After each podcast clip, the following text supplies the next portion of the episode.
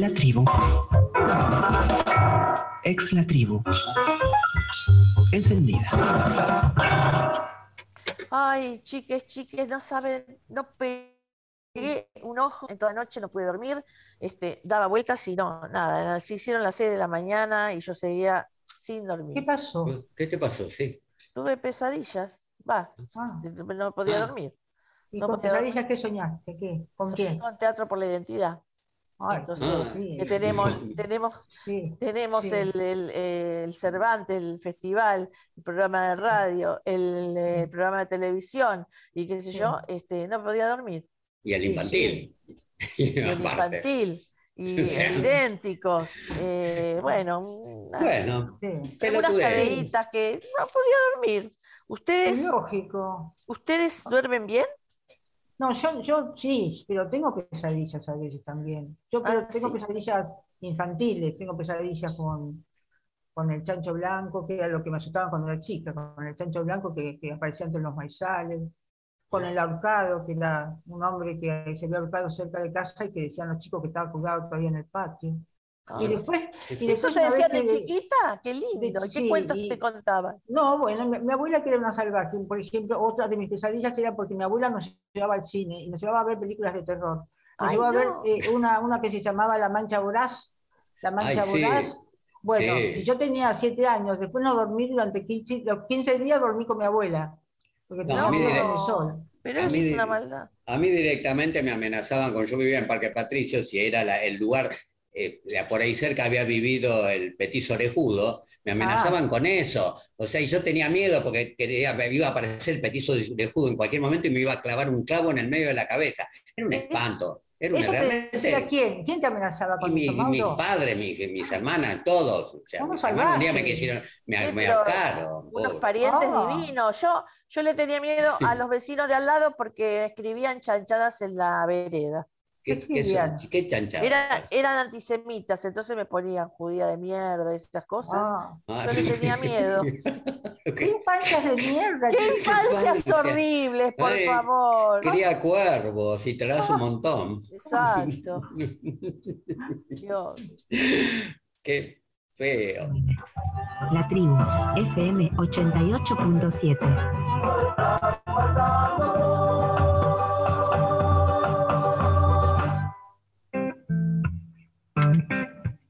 estamos en esta bella tarde invernal, como a mí me gusta, un fresquito, ahí este, empezando nuestro hermoso programa de Teatro por la Identidad en el aire. Mi nombre es Cristina Friedman y puedo decirlo porque sé quién soy. Mi nombre es Mauro Antonio Simone y puedo decirlo porque sé quién soy. Mi nombre es Raquel Albeniz y puedo decirlo porque sé quién soy.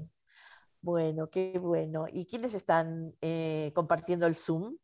Compartiendo el Zoom están en la producción Julieta Rivera López, Aileen Peña, Mónica Escandizo y Claudio Santibáñez. En el diseño gráfico, Matías Carnaghi y Lía Parson. En el manejo de redes, Juan Manuel Pacheco. En la locución, Mariana Malamud. Y como operadora de piso, Malén Gatica.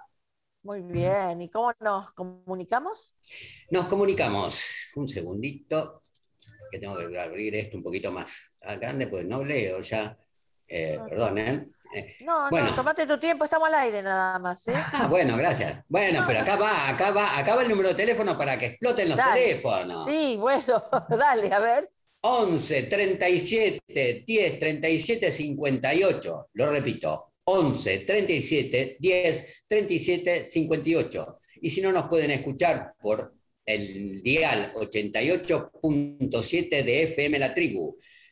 ¿Qué más? Eh, ¿Cómo las nos redes. podemos comunicar eso? Las redes de teatro. Las redes, las redes primero FM La Tribu, F- Facebook, Twitter e Instagram FM La Tribu. Y nuestras redes de Teatro por la Identidad es Facebook Teatro por la Identidad, Instagram y Twitter arroba Te por y Buenos Aires y todos los por con una... X. X. Bueno. Ahora sí. Ahora ya hicimos todas las presentaciones. Hoy tenemos un programón, como todos los martes. Tenemos al compañero, nuestro compañero de comisión, Luis Rivera López, que nos va a hablar porque mañana se cumplen los 40 años de la apertura de Teatro Abierto. Así que vamos a rememorar eh, lo que fue teatro abierto y, recordar y, hablar de teatro abierto, este, lugar de resistencia eh, de actores, directores y autores. Y tenemos un invitado que, que queremos mucho, que es Claudio Gallardú, que va a estar con nosotros también hablándonos de, su historia como director, como director del Teatro Nacional Cervantes, que fue. Así que bueno, vamos a prepararnos para, para el programa. Ahora vamos a escuchar música. Vamos a escuchar música y recordando a nuestro querido Palo Pandolfo con los visitantes y en el tema Abajo en la ciudad.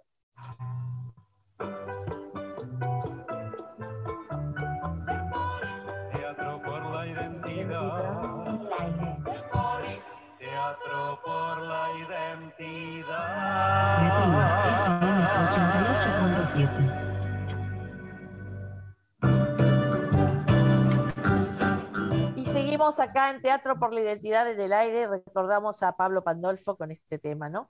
Eh, bueno, eh, llegó el momento de la columna de nuestro compañero Luis Rivera López. Hola Luis, ¿cómo estás? Hola, ¿qué tal? ¿Cómo andan? Bien, muy bien. Todo bien, por ¿Todo bien?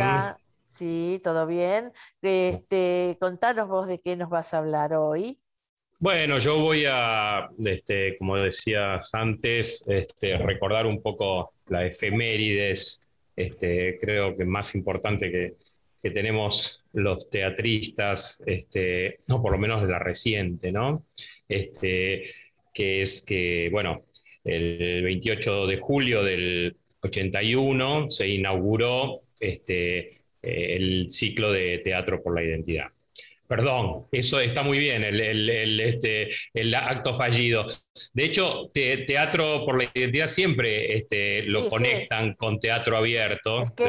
mi, inconsciente, mi inconsciente hizo lo mismo, este, eh, porque eh, justamente es como que teatro abierto fuera la exégesis de lo que significa el teatro político, ¿no?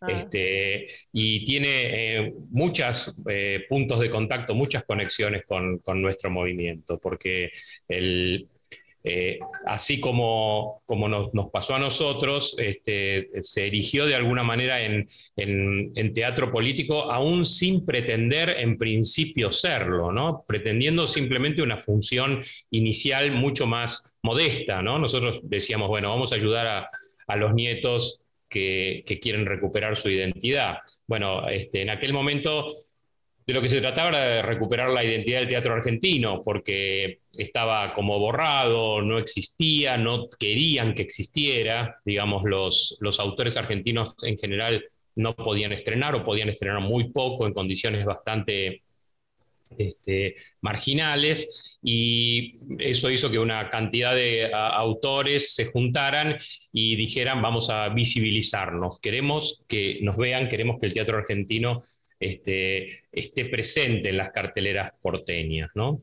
Este, eh, esa sola este, cuestión hizo que 20 eh, autores se juntaran y este, decidieran, digamos, bajo la batuta de Dragón, que era un, gran gestor y un delirante absoluto, dos cosas que mezcladas son explosivas, este, y eh, Eh, y se decidieran hacer este ciclo eh, de 21 eh, obras en, la semana, tres, tres, obras cortas por día durante este, dos meses, ¿no? En el horario insólito de las 6 de la tarde, porque no había ningún teatro que fuera a ceder, por supuesto, su horario central, este, del que vivían, ¿no? Este, entonces fue a las 6 de la tarde. Este, y es muy importante, yo creo que es muy, muy interesante y, lo más interesante de todo es, yo diría, lo, extra teatral que se este, genera a partir de teatro abierto. Tenemos que entender que estábamos en el año 81, eh, si bien la dictadura ya no, no desaparecía gente con tanta frecuencia, ni ya no robaba chicos, ni tiraba gente por de los aviones, este, eh, eso había, digamos, había terminado, ellos decían, la, guerra, ¿no? la época de guerra, que allá por fines del 79 dieron, del 80, dieron terminada, dieron por terminada, mm, en el 81 no, no había todavía atisbos de ningún tipo de apertura. Este, ni de ablandamiento. Por lo tanto, lo, lo, que hizo Teatro Abierto fue de una audacia este, sin, sin precedentes, probablemente llevado adelante por la misma inconsciencia de lo que estaban haciendo. Este, es decir, queriendo mostrarse, eh, empezaron a, por reivindicar la libertad, la falta de censura, y por lo tanto sus materiales fueron materiales comprometidos, inevitablemente comprometidos, y todo empezó a, a generarse como, como una piedra que se tira en un arroyo y empieza a armar una, una cantidad de olas absolutamente desmesuradas. Este, decía el otro día este, Rubens Correa, uno de los directores y uno de los factotums, que el día que hicieron el, el, ensayo general, invitaron a, dijeron, vamos a invitar a algunos amigos para que este, para que nos digan a ver si esto es una cosa horrible que estamos haciendo o es algo que vale la pena. Y resultó que los dos o tres amigos que habían invitado de pronto no entraban en la sala, eran cientos de personas que querían entrar, entonces todos se miraban con cara absolutamente azorados, este, sin entender lo que estaba pasando. Este, cuando terminó esa primera semana en el picadero, este, ya se habían dado cuenta todos de que esto era algo más que teatro. De que de pronto la sociedad había encontrado una rendija por donde se filtraba una, una presión descomunal que venía de años de no poder ni siquiera levantar un poco la cabeza y de miedo, de miedo a la muerte, de miedo a la, a la tortura. Este, y, y, eso, terminada esa primera semana, este, eh, había quedado instalado como algo absolutamente desmedido. Eso hizo que, este, evidentemente, pensando que alguien, algún este, militar típico, pensando que, todo se puede terminar por medio de las armas, este, eh, mandar a un grupo de tareas a poner un par de bombas incendiarias en el picadero y destruirlo por completo. Eso sucedió el 6, después de la primera semana de, funciones. Por suerte no había nadie, fue durante la noche, pero el teatro quedó completamente destruido. Este, y lo que había empezado como una pequeña de golpe, lo que había empezado como una pequeña semilla, esta, esta misma explosión lo transformó en una doble explosión. Porque entonces pues ya fue toda la sociedad la que salió a, y toda quiere decir toda, hasta Neustadt por la televisión tuvo que decirlo, todo el mundo, era, fue eh, el, diario Clarín, todo el mundo que había hecho, digamos, un poco, bueno, quiénes son estos delirantes que están empezando a hacer lío, este, de pronto tuvieron que salir a solidarizarse y, y apareció el Teatro Tabarís y se armó un ciclo este, eh, en donde ya nadie pensaba en el riesgo que corría. Este, justamente el otro día contaba este, eh, Rottenberg que eh, él este, había alquilado, tenía 25 años en ese momento, había alquilado el Tabarís unos meses antes de la explosión del picadero y, este, y, dijeron, bueno, tenemos que, ofrecer el teatro. Y se, se, ofrecieron todos los teatros de la calle Corrientes. Este, la comisión eligió, pudo elegir por primera vez entre este, ofrecimientos de los teatros más importantes que no tenían absolutamente ningún miedo de que se quemaran, lo cual era una posibilidad absolutamente cierta, porque ya acababa de suceder. Este, y sin embargo, este, lo, ofrecieron y allí sucedieron unas jornadas absolutamente inolvidables, todos, todos, todos los días absolutamente repletos con gente afuera que quería, este, y se transformó en, yo a veces me dicen que soy demasiado, este, eh, demasiado grandilocuente cuando lo digo, porque obviamente que ya estaban las madres dando vueltas en, en la Plaza de Mayo hace muchos años, también había este, movimientos este, de derechos humanos que estaban intentando eh, empezar a, resquebrajar de alguna manera el régimen, pero, pero desde el punto de vista completamente abierto, este, a la luz, en los medios, en, este, en la sociedad, fue uno de los primeros movimientos sociales importantes que hubo en, en respuesta a la dictadura. Y surgió del teatro, ¿no? No, no, no Siempre este- el teatro va, es vanguardia, ¿no? Bueno, mucho- momentos- totalmente, pero, en es- pero este es un caso increíble de, de- de pat- en, en la, en la cual se patentiza de una manera este, absolutamente sorprendente, porque, el, porque después de- del de teatro abierto, la dictadura empieza a tambalear y termina teniendo que eh, entrar en Malvinas al año siguiente, a comienzos del año siguiente, para tratar de rescatar lo que se venía en banda. Mm, Recién varios meses después de Teatro Abierto, la CGT por primera vez este, hace un paro en contra de la dictadura. Es decir, lo- las cosas se empiezan a movilizar después que sucede Teatro Abierto, ¿no? Sí. Este, o sea que mucho, en alguna medida podemos decir que mucha razón tenían los que pusieron la bomba, en el sentido de que eh, allí se estaba gestando algo muy peligroso para el régimen, aunque pareciera en principio que no, que no tenía ningún, no lo entendían, no entendían el- la metáfora de las obras. No, totalmente. No. Este, como- cosa decía el otro día los militares, este, no entienden, pero por, por las dudas prohíben. Claro. Este, y, y ese es el, era el, el- el, digamos, era el formato que, que había venido sucediendo durante muchos años. Hay que acordarse que estamos hablando de 81, por lo tanto, desde el 76 hasta el 81. Son cinco años, cuatro años eh, de, de- de mordaza absoluta, de prohibiciones, de, este, de una, eh, una sociedad completamente este, reprimida, ¿no? Este, que empezaba a, a- a abrirse, ¿no? a, a- a mostrarse. Y el cierre, en el cierre de, teatro abierto, este, eh, al, al principio de Teatro Abierto, eh, justamente mañana, o sea, mañana hace 40 años, este, eh, mi, mi viejo justamente, que era presidente de la Asociación Argentina de Actores, leyó unas palabras de, de Somigliana, que junto con Cosa y este, Dragún, por supuesto, y otros 20 autores, todos igualmente militantes de- del, movimiento, había escrito respecto de por qué motivo este, mm, eh, se ponían a hacer teatro abierto, ¿no? Este, y era muy, eh, y cuando terminó, en el cierre, Dragún leyó esas mismas palabras, pero dándoles ciertas respuestas. Y es muy, muy interesante ver cómo, cuál era, cómo fue transformándose esa inicial este, eh, intención que tenían todos estos eh, autores para, mm, digamos, este, eh, transformarse en una semilla que fue creciendo, creciendo y de repente estábamos frente a un árbol que tenía 50 metros de, altura y nadie podía entender muy bien de dónde había salido.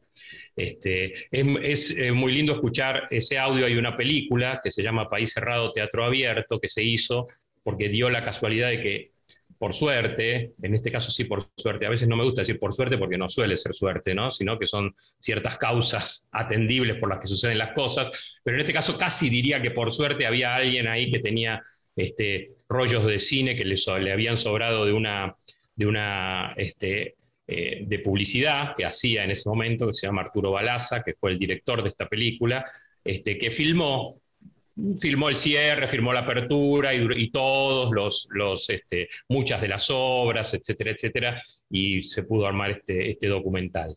Este, y eh, allí está graficado y ahora podemos escucharlo, este, justamente lo que decía este, Chacho Dragún desde el escenario del Teatro Tabarís este, frente a una multitud absolutamente este, delirante, eh, aplaudiendo y gritando este, en el cierre de Teatro Abierto 81. Hoy, 21 de septiembre, Teatro Abierto da por concluido su ciclo de 1981. ¿Por qué hicimos Teatro Abierto? En un momento muy importante para nosotros, Carlos Omigliana escribió esto. Porque quisimos demostrar la existencia y la vitalidad del teatro argentino tantas veces negada. Como respuesta, 20 estrenos de obras argentinas y 180 representaciones de obras argentinas en dos meses. Porque siendo el teatro un fenómeno cultural eminentemente social y comunitario, intentamos mediante la alta calidad de los espectáculos y el bajo precio de las localidades recuperar un público masivo. La respuesta, en estos dos meses han concurrido a Teatro Abierto 25.000 espectadores. Porque sentimos que todos juntos somos más que la suma de cada uno de nosotros. La respuesta está acá en el escenario. Porque anhelamos que nuestra fraternal solidaridad sea más importante que nuestras individualidades competitivas. En un medio muy competitivo hemos conseguido trabajar juntos, autores, directores y actores muy conocidos, con autores, directores y actores menos conocidos y con muchos estudiantes de las escuelas de teatro, fenómeno que se da por primera vez en nuestro país. Porque pretendemos ejercitar en forma adulta y responsable nuestro derecho a la libertad de expresión. La respuesta del público de teatro abierto nos indica que estamos en el buen camino. Creemos que no hay ningún otro camino. Una libertad total, sin ningún tipo de discriminación, sin ningún tipo de censura. Todos juntos pensemos lo que pensemos y aprendiendo a convencernos de que la verdad de cada uno es nada más que la verdad de cada uno y no la verdad de todos.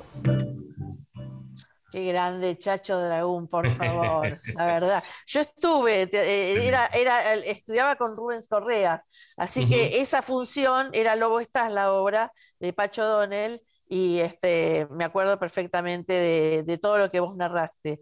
Eh, me acuerdo de, cuando fue la bomba, de esa madrugada, eh, donde nos íbamos juntando todos en la puerta del teatro, y de la Salle cuando Chacho, todos, todos, ¿no? Eh, los que estaban ahí, eh, eh, inmediatamente se armó, se, llamó una asamblea y se, consiguió, como bien dijiste, de, muchísimos teatros hubo expresiones solidarias para con teatro abierto y, se decidió el Tabarís. Pero fue muy emocionante toda esa época, la verdad. hermoso recordarlos y la verdad que fueron son 45 años ya, eh, perdón, 40 años. 40. 40 años eh, y todavía se sigue hablando de teatro abierto, ¿no? Cualquier este, teatrista eh, sabe lo que significó teatro abierto. Y como bien dijiste, nosotros tomamos de teatro abierto gran parte de su espíritu en Teatro por la Identidad. Sí. Es así, porque él también recordaba que el comienzo de Teatro por la Identidad este, allá por el 2001, eh, fue también pocos meses antes del gran, de la gran explosión del 2001. Este, o sea, también adelantándose, el teatro adelantándose a, la sociedad, ¿no es verdad? Este, eh, eso decía en, ese, en, esa misma película eh, Rubens Correa, antes todavía de la explosión, está hablando, él está hablando en el, en el picadero, ¿Mm? dice, antes, antes de, dice, este, porque lo que nosotros queremos es que en el futuro la sociedad tome esta, esta, este ejemplo nuestro y se ponga a trabajar junta y, y, la libertad y contra la censura y qué sé yo. Parece mentira que, este, que después exactamente es lo que sucede, ¿no es verdad? Este, es como que el teatro tiene una, una característica que este, desde el escenario refleja, digamos, el, humor de la sociedad y de alguna manera es un, es un espejo que, adelanta, ¿no? Es un espejo que, este, muestra no, no solamente lo que es, sino lo que va a ser.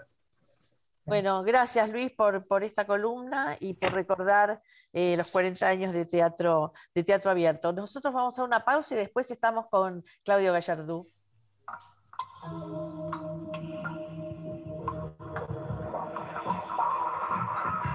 Lo que no todos están dispuestos a escuchar, nosotros sí.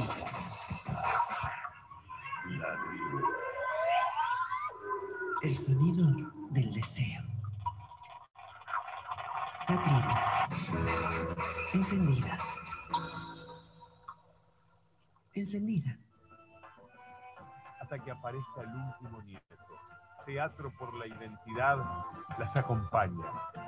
Abuelas. Teatro por la Identidad en el aire.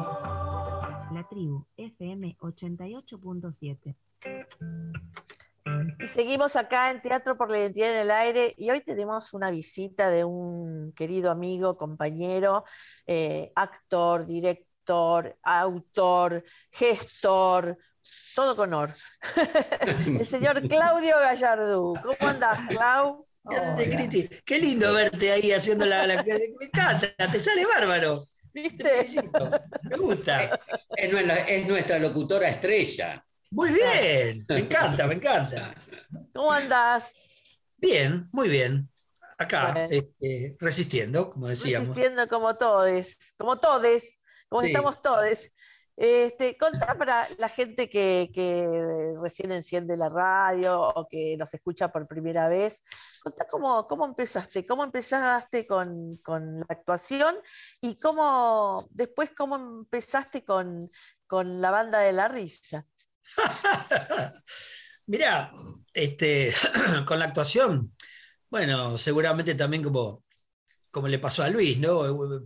Digamos, soy hijo de una familia de actores, madre, padre, el tío que era vestuarista, mi papá, este, recitador folclórico, actor de circo, mi mamá, violinista, actriz.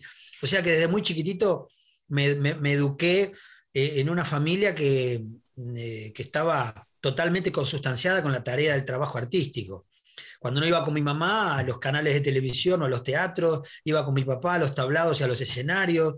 Además, nací en una gira de teatro en España, por eso soy madrileño, y, vine en un barco, así que digamos que todo eso hizo que cuando empezara a tener un poco de noción sobre lo que era vivir y el oficio y el trabajar, este, digamos, me decidí por continuar la carrera de mis padres, que aparte me, me- me hacía feliz, me divertía. Así fue como empecé a trabajar como actor. Desde muy jovencito ya hacía morisquetas en las obras, y un día, este, justamente, ustedes hablaban de teatro abierto hace un ratito, este, cuando, cuando termina la etapa de facto, los gobiernos militares, y hay una apertura hacia nuevas maneras de expresarse, eh, después de aprender las artes del clown, que llegaban al Río de la Plata de mano de Raquel Sokolov y de Cristina Moreira, como alumno de la Moreira, me- aprendo esas técnicas y me dan ganas de desarrollarlas. Y como no había espacios, porque teatros, salas independientes todavía no había tantas, había algunas,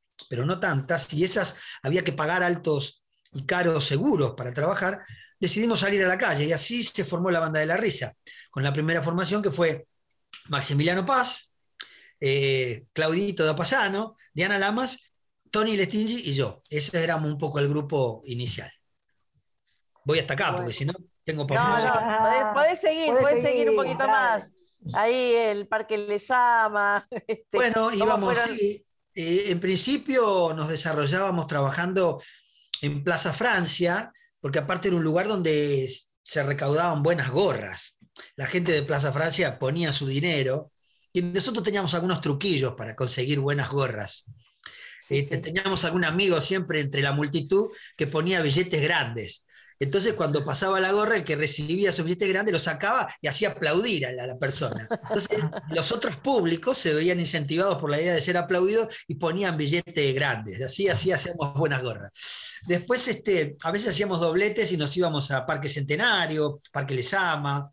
Este, bueno, hasta que la calle nos cansó, digamos. El, el teatro callejero nos agotó porque era de una producción y una logística importante, había que trasladarse, autos, vestidos, maquillaje, cosas, gente, etcétera. Este, y además que el teatro callejero también tiene sus inconvenientes, todo el trabajo vocal, eh, no lastimábamos las voces, muchos ya, como el caso de Tony, Claudio, Maxi mismo, trabajábamos en teatro profesional, a la noche teníamos función, etcétera, entonces lastimaba mucho la garganta y tuvimos que pasar a la sala. Y nuestro primer proyecto fue el Fausto, o Rajemos que viene Mefisto, que fue en el Teatro Cervantes. Bueno, y ahí empezó una inagotable carrera de, de- de trabajos que nos llevó a hacer muchas giras y, bueno, muchas cosas, muchos recuerdos lindos, bellos. Escucha, Claudio, y contate la del circo, cuando apareciste, aparecieron todos en el circo. ¿Qué pasó? Con el, fueron a visitar el circo donde trabajaba el bichito. Ah, el Circo Kini. El circo ahí Bueno, eso fue en la calle Pasco y Rivadavia, en esa esquina había un baldío, en el, en el 80 y pico, 83, 84, había un terreno baldío y este, el, el bicho con su familia, la familia Gómez, que eran los empresarios del circo, los dueños de la carpa, digamos, el negro, que era el papá del bicho, y el chango Gómez, con su mujer Polola y sus hijas, tenían este, montado ahí el circo Kini. Y fuimos con Tony. Fuimos con Ay, Tony. esa, e- esa risa, no sé, es cosas raras. No, pero raro, sí, raro era vestirse de payaso cuando vos eras un actor profesional, te miraban y te decían, ¿y a este qué le pasa? Nos vestíamos de payaso y salíamos a la calle, y era raro, era raro, era, sí, claro. Pero lo raro era que fuimos al circo, trabamos una amistad muy linda con el bicho, con el chango y el negro. Y este, entonces un día fuimos vestidos de payaso y le dijimos, no nos dejás repartir los volantes en la puerta. Queríamos eso, repartir los volantes en la puerta. Y nos dijeron, tomá, y nos dieron un fajo de volante. Y con Tony nos íbamos cagando a cachetazos hasta la, hasta la Plaza Miserere y volvíamos, y repartíamos los volantes, volvíamos y pedíamos más. Entonces ya había empezado la función y nos agarran y nos tiran adentro de la pista. Y fue como una conmoción porque eh, nosotros éramos actores, necesitamos ensayar. Y decíamos, pero esperá, explicanos qué hay que hacer. ¿Qué? Nada, va a la pista. O sea que aprendimos un poco las artes del clown este, a los empujones, ¿no? Nos iban indicando adentro de la pista lo que teníamos que hacer. Nos daban letra por abajo mientras nos gritaban por arriba. Fue una, una- una experiencia muy, muy linda, una anécdota muy linda. Muy linda. Una preguntita, ya que estamos dentro del clown. O sea, ¿qué, le recomendarías a alguien que quiere estudiar, que quiere meterse dentro de lo que es el, clown, que eh, tiene parte de actuación, pero no tiene, tiene físico? O sea, ¿qué, le recomendarías a esa persona que nos está escuchando? Digo, uy, tengo ganas de ser clown. No ahora en por Zoom, por favor. Primero, que se arme el personaje, que se compre el gorrito, la nariz, la ropa de payaso, cómo imagina él que se le gustaría vestirse, esa ropa que lo haría feliz de ponerse, algo que, que lo haga sentirse libre de, de ser un personaje que, que se divierta. Y después que busque un maestro y vaya a estudiar. Y que se aguante. Lo más, yo creo que lo más lindo es eh, eh, ponerse la nariz colorada. Esa nariz roja, uy, a mí me encanta ponerme la nariz roja y ahí a empezar a hacer pelotudeces, más de las que hago comúnmente. la nariz y el traje, ¿no? El traje, digamos, si vos querés ser un clown eh, ceremonioso y te pones un frac, una levita y una galera, o si querés ser este, un boy scout, o si querés ser un vendedor de helado, digamos, disfrazarse, disfrazarse de lo que vos soñás que te gustaría hacer. Ese disfraz que de niño alguna vez a lo mejor lo viste en una película y vos lo querés reconstruir para vos. Y después eh, ir, ir a ver un maestro de, de clown y probar, ¿viste? Yo creo que los maestros uno los tiene que ir probando hasta que encuentra la química con, con, con, alguno encuentra una química particular. A mí me pasó con Cristina Moreira. Me sentí muy bien con ella, me sentí feliz, me sentí cuidado, aprendía, le entendía. Entonces este, me disfrazaba de director de orquesta y me encontraba ahí, como vos decías, haciendo pavada. Y así fui aprendiendo las artes del clown. Yo le recomiendo eso, que se anime, que se anime sin prejuicio y que se, se las aguante porque es difícil, es, difícil, ¿eh? es muy es difícil. Es difícil. Es durísimo cuando, pasa, cuando pasás y, y, tenés que hacer reír y no sabés qué hacer. No te sale, sale tenés no que hacer reír sale. y no te sale. Me acuerdo la Moreira, y con eso pensás hacerme reír y yo me quería morir. Claudio, y, y de, de, toda tu vida, de toda tu vida siempre produciendo y haciendo cosas hermosas, eh, fuiste también muchos años director o codirector del Cervantes. ¿Qué diferencia, qué extrañas de la gestión? ¿Qué, qué, qué te atrajo? ¿Te quedarías de nuevo? ¿Es, es algo que, que, te gustaría seguir haciendo? Sí, la gestión, primero para mí fue una gestión feliz. Eh, con Rubens, que nos llevamos maravillosamente bien, hicimos un equipo bárbaro. Este, tomamos un teatro que estaba en un conflicto casi de dos años, un teatro que estaba cerrado. Y aparte un plantel de, de, personas endurecidas ¿no? por los maltratos de tanto tiempo. Entonces, haber, haber tra traspasado esa barrera, habernos puesto de acuerdo y llegar a un teatro donde, digamos, convocábamos más de 250 mil espectadores por, por año, en los últimos años, con proyectos por todo el país, a mí me hizo muy feliz. Yo, yo me fui del teatro sintiendo una misión cumplida. Eh, si lo haría de vuelta, seguramente, pensaría, eh, yo relegué mi, mi trabajo como, como artista casi. eh, a lo largo de esos 10 años hice poquísimas producciones, trabajé muy poquito porque me dediqué casi de lleno. En- mismo en el Cervantes habíamos puesto como una regla no dirigir y no actuar. Recién en el final, en el último año, me di el permiso de, hacer una apuesta como fue el Moreira, porque no quería irme después de 10 años sin tener la oportunidad de dirigir en ese escenario que lo había pisado día a día durante esos 10 años y me hubiera dado mucho dolor no haber hecho algo ahí. Pero, eh, pero sí, lo haría de nuevo porque la oportunidad que uno tiene cuando está en esos cargos públicos de generar proyectos, de darle trabajo a los compañeros, de, luchar circunstancias que a veces son adversas, pero a lo largo eh, ganarle a, la adversidad, a mí me hizo muy feliz, a mí me, marcó mucho. Este, bueno, después dejó sus consecuencias, ¿no? Haber, haber parado durante esos 10 años mi trabajo personal este, hizo que, bueno, hay que volver a, a prender el motor y arrancar, pero, pero fue una experiencia feliz. Y aparte me sentí muy feliz con Rubens, de conocer tan íntimamente a un hombre de teatro tan grande como, como Rubens Correa, ¿no? Enorme, enorme. Eso fue una de, los- Qué de las bueno. cosas más lindas. Y, bueno. y- y después de salir airoso de eso y, y feliz, eh, retomaste y, y- y tuviste varios proyectos. ¿Tenés en este momento proyectos también?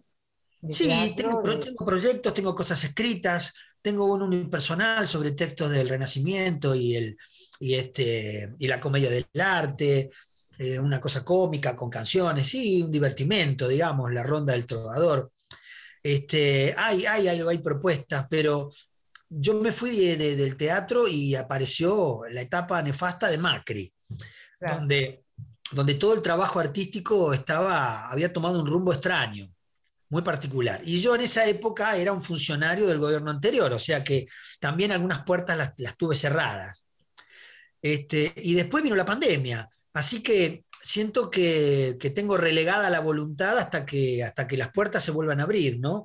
Fui refugiándome en distintas cosas, este, pero no perdí el rumbo de, de seguir capacitándome, aprendiendo, estudiando, leyendo, así que tengo cosas en carpeta ya, ya será el momento. Entre esas cosas que hice, hice un espectáculo con un grupo que armamos con, con unos artistas, músicos, que se llamó este, Mandinga en el Paraíso, que fue un espectáculo que me dejó muchísima felicidad de hacer.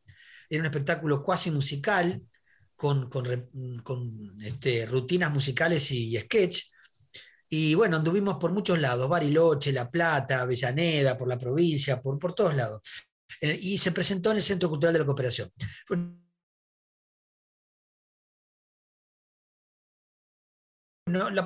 Del año pasado estrenamos en la UOCRA, en el auditorio de la UOCRA, La Kermés de los Malditos, que era un espectáculo con el mismo grupo, que se llama Cosa Mandinga, el grupo, donde hacíamos referencia a los malditos de la historia, a todos los malditos de la historia, desde Nerón, pasando por, por, este, por Hitler hasta, hasta este, todos, todos, sin, sin abandonar a ninguno. El 7 de marzo, la segunda función era el 14 de marzo. El 14 de marzo ya estaban levantadas todas las temporadas en la ciudad de Buenos Aires. Así que nos quedó atragantado el espectáculo. Estamos a la espera de ver si lo retomamos o arrancamos por otro lado, porque era un, espectáculo muy referencial de la realidad. Si lo hiciéramos ahora habría que modificar mucho porque pasaron otras cosas y el espectáculo quedó fuera de, de- Fuera de contexto. fuera de contexto. Fuera de contexto. Pues, perdón, eh, puede ser, se puede hacer dentro de todos los malditos, dentro de esta maldad que es la pandemia, de, de esta gran maldad. Sí, por eso habría que revisar el argumento del espectáculo y volver a reescribir cosas e incorporar lo que le ha pasado al hombre en estos años, ¿no? En estos dos años. Lo que le ha pasado al hombre y cómo ha reaccionado. A un sector de la humanidad reaccionó de una manera muy particular, muy rara, muy individual, muy llevada por intereses a, generar desestabilidad. Me llama la atención cómo hay personas que se niegan ¿no? a, la vida, se niegan a vivir y defienden, defienden esta idea que, que a lo mejor no están ni muy seguros de, de qué se tratan esas ideas, pero son manejados, son llevados. Entonces, hay mucho, que, hay mucho que reflexionar. Esta pandemia nos va a dejar muchas cosas, habrá mucho que pensar para ver qué contamos, ¿no? Exactamente. Decime, Claudio, eh, hay una pregunta que hacemos a todos le- les invitades este, que tiene que, que es fundacional de, la, de, de este programa, que, mm, que es este, ¿qué momentos de tu vida definen quién sos hoy? Uy, muchos, ¿no? Este, Sí. momentos, momentos de mi vida, Sí, puede ser Eh, uno, puede ser muchos, muchos, sí, eh, pero los puedo enumerar así, pasando un poco. como eh, vos quieras. Mi infancia en Uruguay. Mi infancia en Uruguay, el, los tablados, la murga, el, digamos, la expresión artística popular, el candombe. El- mi infancia en Uruguay me marca mucho, mucho, mucho. Eh, la llegada a Buenos Aires, una transformación totalmente opuesta, adaptarme a, a una, a- a nuevas maneras. Este, la, la decisión de dejar los estudios de electrónica para dedicarme a- al arte. Y ahí fue cuando empecé a estudiar con el queridísimo maestro Agustín Aleso. Eh, la, la- la escuela con Agustín me marca también quién soy. Eh, con el tiempo, la creación de la banda de la risa es la que me abre la puerta al nuevo impulso de expresarme por mí mismo y no depender de, de la convocatoria de un empresario, de un director para hacer una obra. Y toda mi experiencia con la banda, mis queridísimos amigos, adorados, amados, extrañados, con ellos aprendí muchísimo, eh, puse mucho en la banda y me llevé mucho de la banda. Así que toda la experiencia de la banda a lo largo de todos sus años y de los integrantes de la banda, Cristina, este, vos sabés perfecto de lo que hablo, hemos ido codo a codo, este, es, una, es una experiencia que a mí me marca quién soy hoy. Y ahora estoy a a la espera de los nuevos rumbos. Tengo muchas decisiones tomadas, tendré que ver cuáles son los caminos. Buenísimo. Escúchame, ¿y eh, estás ahora, eh, en qué proyectos estás? ¿Tenés ganas de contar algo? O... Y no, no, no hay mucho para contar porque son más este, para adentro que para afuera. Eh, en principio, eh, estoy ahora muy vinculado con el Instituto Nacional de Teatro. Voy a, estoy, eh, me han convocado para programar una sala que el instituto va a abrir en Tecnópolis. Eh, tengo que seleccionar espectáculos para, para armar una temporada durante los meses desde septiembre en adelante hasta marzo. Eso me pone muy contento, me gusta, porque en alguna manera se parece a lo del Cervantes, de alguna manera.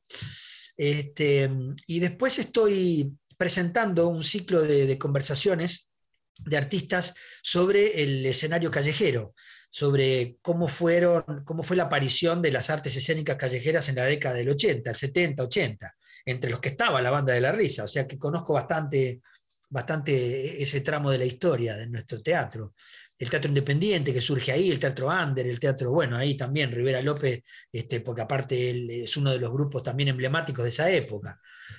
Este, así que estoy en eso.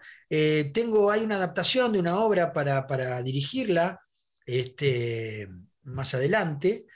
eh, y cuando, cuando se pueda empezar a trabajar en las salas teatrales, una producción comercial importante, este, con una obra que, que yo ya hice este, de, de Rovner, que la hice en el, en el Paseo de la Plaza.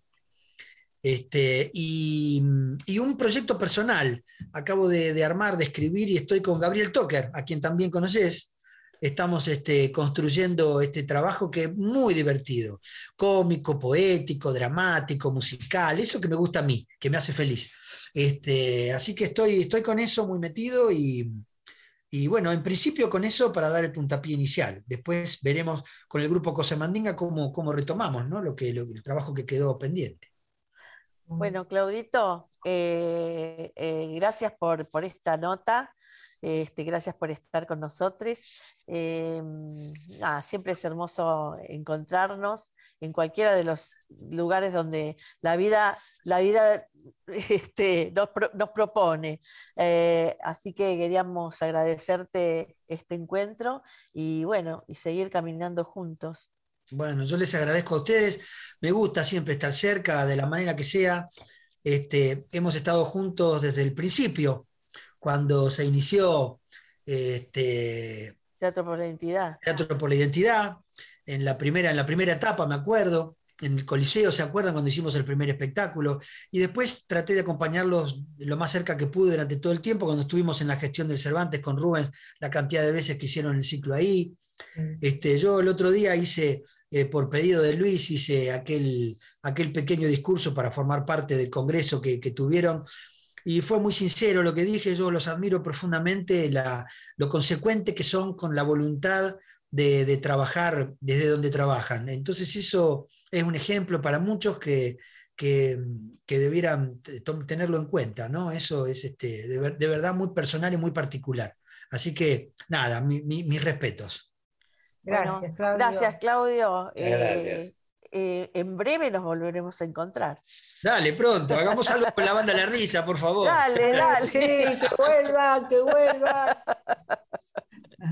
Siempre decimos lo mismo. Sí. Bueno, beso grande. Beso Saludos grande. a la familia. Gracias, igual. Chao. Gracias por todo. chao. Eh, nosotros también estamos por cerrar el programa, pero mañana a las 17 en el Face de Abuelas eh, va a estar Estrellita Caracol y Ruth Hilar de Canticuénticos, porque este, el- el- se llama Encuentro de Collage en Vivo por arroba abuelas difusión, porque este, el lunes fue el Día de la Abuela.